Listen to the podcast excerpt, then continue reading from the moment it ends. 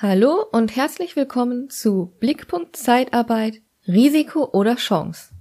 Ich freue mich, dass ihr wieder zuhört und letztes Mal ging es ja darum, was der Begriff Zeitarbeit bedeutet und was der Unterschied zwischen Leiharbeit und Zeitarbeit sein kann. Heute in der zweiten Folge geht es darum, wer überhaupt in der Zeitarbeit arbeitet. Die kurze Antwort kann sein, jeder kann in der Zeitarbeit arbeiten. Es sind also ganz normale Menschen. Und eigentlich kann ich damit die heutige Folge auch schon beenden und das wäre dann wahrscheinlich die kürzeste Folge, die ich jemals machen kann. Aber das ist natürlich nicht das Ziel, weil jeder, wenn er an Zeitarbeit denkt, eigentlich ein bestimmtes Bild von einem Arbeitnehmer im Kopf hat.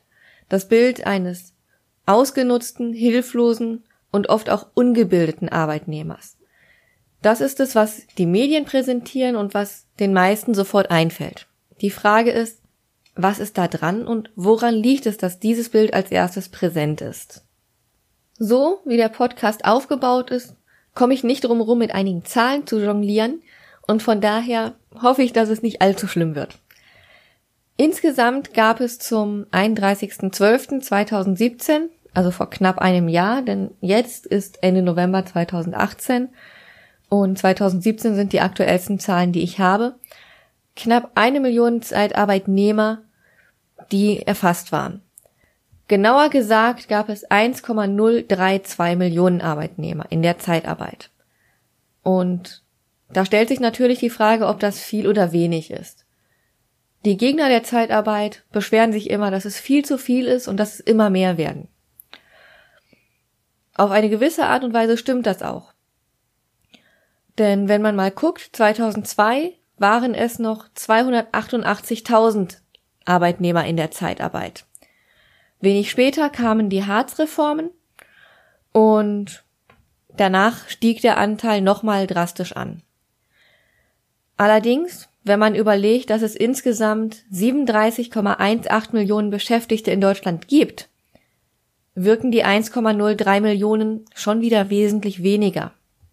Das heißt also so viel wie die absolute Anzahl der Arbeitnehmer steigt, eigentlich kontinuierlich an, aber auch der Anteil der Beschäftigten an allen Beschäftigten am Arbeitsmarkt liegt nur bei aktuell drei Prozent und ist auch nur bei einer langsamen Steigerung. In der Automobilindustrie arbeiten aktuell circa 800.000, also etwas weniger. Im Handwerk arbeiten 5,49 Millionen Arbeitnehmer. Das sind weit mehr als in der Zeitarbeit beschäftigt sind. Aber wer sind jetzt diese 1,03 Millionen? Und was unterscheidet sie von den 36,15 Millionen Direkteingestellten? In den Zahlen, die ich von der Bundesagentur für Arbeit vorliegen habe, werden erstmal nur sozialversicherungspflichtige Arbeitsverhältnisse betrachtet. Das heißt, dass alle 450 Euro Jobs herausfallen. Bei den Direktangestellten bedeutet das, dass 13 Prozent nicht erfasst werden und bei der Zeitarbeit 7 Prozent.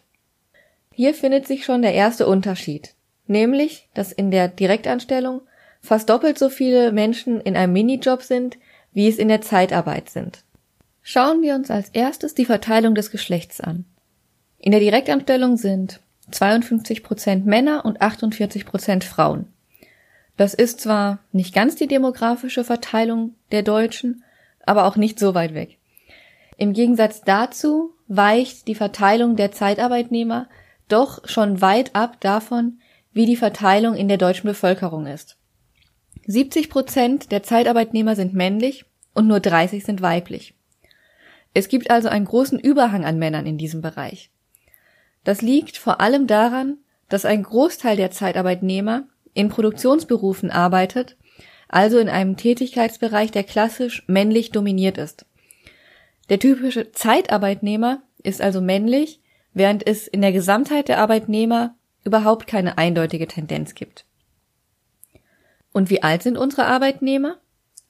Die Aufteilung der Direktangestellten ist mit circa 33 Prozent unter 35 Jahren, 45 Prozent zwischen 35 und 55 Jahren und 22 Prozent über 55 Jahren.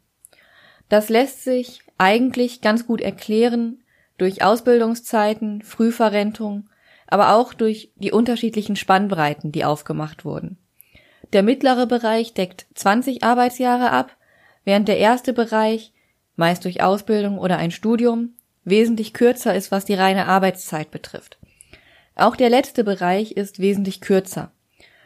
Also ist es nicht verwunderlich, dass dort nur ein geringerer Anteil der Arbeitnehmer zu finden ist. Wenn man sich dann die Aufteilung in der Zeitarbeit ansieht, findet man ein komplett anderes Muster. Der Anteil der jungen Arbeitnehmer liegt mit 47 Prozent deutlich höher als in der vergleichbaren Gruppe der Direktangestellten. Die mittlere Gruppe dagegen ist mit 39 Prozent nur unwesentlich kleiner als die Vergleichsgruppe. Dementsprechend sind nur 12 Prozent in der älteren Arbeitsgruppe über 55 und das ist ein wesentlich geringerer Teil als in der Direktangestelltengruppe. Damit sind Zeitarbeitnehmer zwar männlich, aber auch deutlich jünger als der durchschnittliche Direktangestellte. Ein Grund dafür kann zum Beispiel das Ausbildungsniveau sein. Die Agentur für Arbeit unterscheidet vier Niveaustufen. Helfer, Fachkräfte, Spezialisten und Experten. Helfer, man arbeitet als ungelernte oder angelernte Kraft. Fachkraft, man arbeitet in dem Beruf, den man gelernt hat mit einer dreijährigen Ausbildung. Spezialist, man arbeitet in einem Beruf mit Fachweiterbildung oder Meister, den man gelernt hat oder ähnliches. Und Experte bezieht sich auf hochqualifizierte Abschlüsse und man arbeitet auch in dem Beruf. In der Direktanstellung sind 20 Prozent Helfer, während 57 Prozent den Fachkräften zugeordnet werden. Das sind zum Beispiel alle dreijährigen Ausbildungsberufe. Jeweils 12 Prozent finden sich bei Spezialisten und Experten. In der Zeitarbeit zeigt sich auch hier ein komplett anderes Bild. Dort ist mehr als die Hälfte aller Angestellten ungelernt beschäftigt, nämlich 55 Prozent. Das heißt, entweder haben sie keine Ausbildung oder sie arbeiten in einem Beruf, der nicht ihrer Ausbildung entspricht. Das heißt, sie haben vielleicht eine Ausbildung als Koch, arbeiten aber als Lagerhelfer. Das zählt auch als, als ungelernt oder angelernte Kraft. Dann kommen danach die Fachkräfte und das sind zum Beispiel in der Zeitarbeit 36 Prozent. Die Leute arbeiten in dem Beruf, in dem sie eine Ausbildung haben. Diese Zusammensetzung liegt zum Teil daran, wer in die Zeitarbeit geht, da viele Zeitarbeitnehmer unterbrochene Erwerbsbiografien haben, wie Vermittlungshemmnisse oder lange Arbeitslosigkeit, geringes Bildungsniveau oder ähnliches. Aber es hat auch Folgen. Zum Beispiel sind dadurch die Entgelte, die immer wieder angegeben werden, geringer. Denn sie steigen, wie überall, auch mit dem Anforderungsniveau. Demnach sind Arbeitnehmer in der Zeitarbeit männlich, der durchschnittliche Zeitarbeitnehmer ist jünger, aber hat auch ein geringeres Qualifikationsniveau als der durchschnittliche Direktangestellte. Die nächste logische Frage, die sich also stellt, hat es etwas mit dem Schulabschluss zu tun, dass die Qualifikation der beiden so auseinander liegt? Und ja, auch hier kann man das in den Zahlen der Bundesagentur für Arbeit nachgucken und es gibt einen deutlichen Unterschied zwischen den Schulabschlüssen der Direktangestellten und der Zeitarbeitnehmer. 16 Prozent ohne Schulabschluss sind schon in der Direktanstellung eine große Zahl, die einem zu denken geben sollte. Denn es bedeutet, dass 16 Prozent der Arbeitnehmer keine abgeschlossene Berufsausbildung oder keinen wirklichen Schulabschluss haben. Danach folgen 68 Prozent mit einem anerkannten Berufsabschluss, was also mit Abstand die meisten Arbeitnehmer in der Direkteinstellung sind. Es bleiben noch 16 Prozent der Arbeitnehmer mit akademischem Abschluss.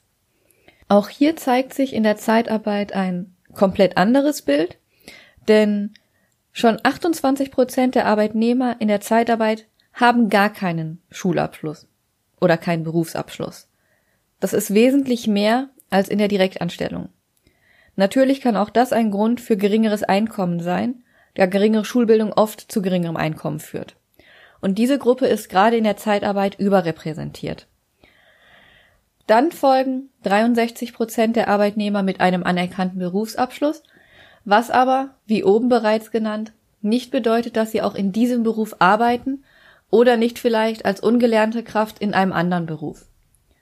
Und zum Schluss noch die akademischen Abschlüsse, und das sind in der Zeitarbeit nur neun Prozent, also auch wesentlich weniger als in der Direktanstellung. Damit ist der Zeitarbeitnehmer im Durchschnitt männlich, jünger als der Direktangestellte, hat einen geringeren Schulabschluss und eine niedrigere Qualifikation. Als letztes persönliches Merkmal liegen noch Daten über die Staatsangehörigkeit vor. Ich weiß nicht, ob das jeden interessiert, aber es gibt hier große Unterschiede zwischen beiden Gruppen wieder. Jeder Arbeitnehmer hat wahrscheinlich einen Kollegen oder eine Kollegin, die entweder einen Migrationshintergrund hat oder selber nicht die deutsche Staatsangehörigkeit besitzt. In der Direktanstellung sind 89 Prozent der Angestellten Deutsche und 11 Prozent haben keine deutsche Staatsangehörigkeit. In der Zeitarbeit ist der Anteil der Arbeitnehmer mit nicht deutscher Staatsangehörigkeit mit 30 Prozent fast dreimal so hoch.